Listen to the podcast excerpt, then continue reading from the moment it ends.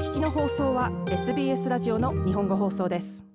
オーストラリア史上最も大胆な国防事業の一環としてオーストラリアは4年以内にパースで米 A の潜水艦の派遣をローテーションで受け入れる予定です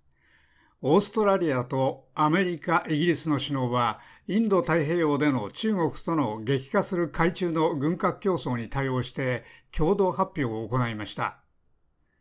通常兵器で武装したオーストラリア製のオーカス級原子力潜水艦最高8隻が2040年代の初めから生産される予定です。政府の幹部筋によりますと、この新たなプログラムはオーストラリアの納税者にとって合計で2680億ドルから3680億ドルのコストになるものとみられています。アンソニー・アルバニージー首相とアメリカのジョー・バイデン大統領、イギリスのリシ・スナク首相がアメリカでこの共同発表を行いました。それは極めて広く軍事力を誇示し、今後の安全保障環境について直接中国政府を狙ってメッセージを発信したものとみなされています。バイデン大統領は、この取り決めはその地域の安定を保障するということだと述べました。我々の前例のない三国の協力は、インド太平洋を自由で開かれた繁栄し安心な全員にチャンスがある場所のままにしておくことを保証する力と共通のコミットメントの証です。オーカスには全てに優先する目的があります。それは急速に変わりつつある世界的な力関係の中でインド太平洋の安定を保障することです。バイデン大統領でした。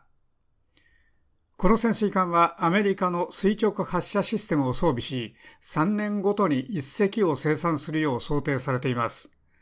三国では、潜水艦の建造に使われる核テクノロジーは保護されるので、核拡散防止協定には違反しないとしています。バイデン大統領は、それらの建造が最高の基準を満たすものになることを確認しました。我々は IAEA 国際原子力機関のグロッシ事務局長と密接に協力してこのプロジェクトを引き受けましたオーストラリアがこの潜水艦のために必要な核燃料を生産する予定はありません我々は IAEA とともに検証や透明性の最高の基準を設定しました。我々は個々の国の国際的な義務を守ります。バイデン大統領でした。一方、コリンズ級のディーゼル推進の潜水艦は引き続き運用され、オーストラリアはアメリカへ派遣する人数を増やします。アルバニージ首相は、オーストラリアはすでに訓練のために5人程度を派遣したが、その潜水艦の運用に必要な高レベルの支援を受けるために少なくとも1000人を募集する必要があるだろうと述べました。Already, today, オーストラリア人将兵は今日すでにイギリスやアメリカの同じ仕事をしている人たちとともに核テクノロジーや運用者としての新しい技術を学んでいます今日すでにオーストラリア人潜水艦乗りはアメリカで原子力推進のトレーニングを受けています大統領閣下私は誇りを持って彼らが全てそのクラスの上位30%に入っていることを確認しますアルバニージー首相でした。計画されている SNN オーカスは3カ国すべてのテクノロジーをまとめる潜水艦でイギリスの次世代の設計とアメリカの機関テクノロジーを持っています。しかし、それまで国内でこの潜水艦を使用するのを学ぶための労働力を集める一方、アメリカとイギリスはローテーションで原子力潜水艦をオーストラリアに派遣します。活動が増えるのは来年の初めで、2027年までにパースはイギリスのアステュート級とアメリカのバージニア級の潜水艦がローテーションで駐留するのを受け入れる予定です。アメリカはすでにノーザンテリトリーを経由する海兵隊のローテーションの頻度を増やしています。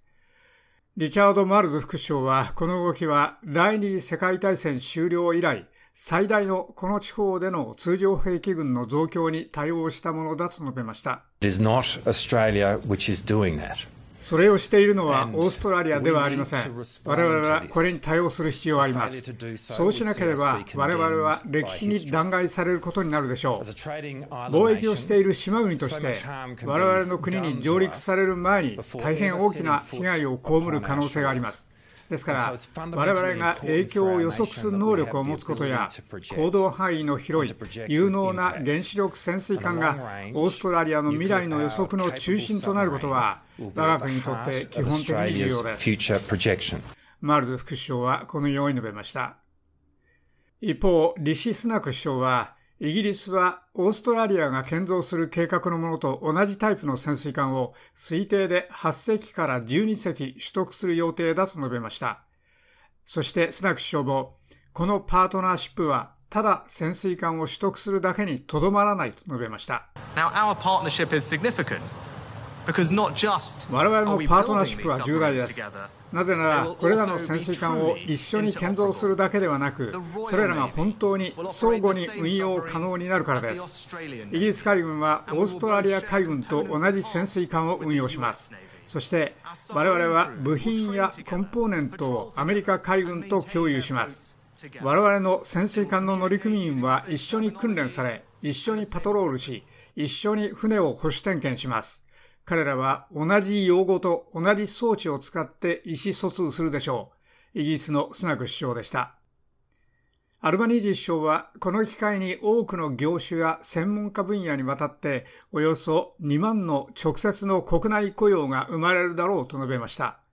エンジニア、科学者、技術者、潜水艦乗り、事務職、職人の需要が最も高まるでしょう。野党もこの動きを支持しましたが、自由党のピーター・ダットン代表は、この潜水艦プログラムの資金を国防の他の部分を削って出すべきではないと述べました。以上、SBS ニュースのペギー・ジャクメロスとアナ・ヘンダーソンのレポートを SBS 日本語放送の長尾久明がお伝えしました。もっとストーリーをお聞きになりたい方は iTunes や Google ポッドキャスト Spotify などでお楽しみいただけます。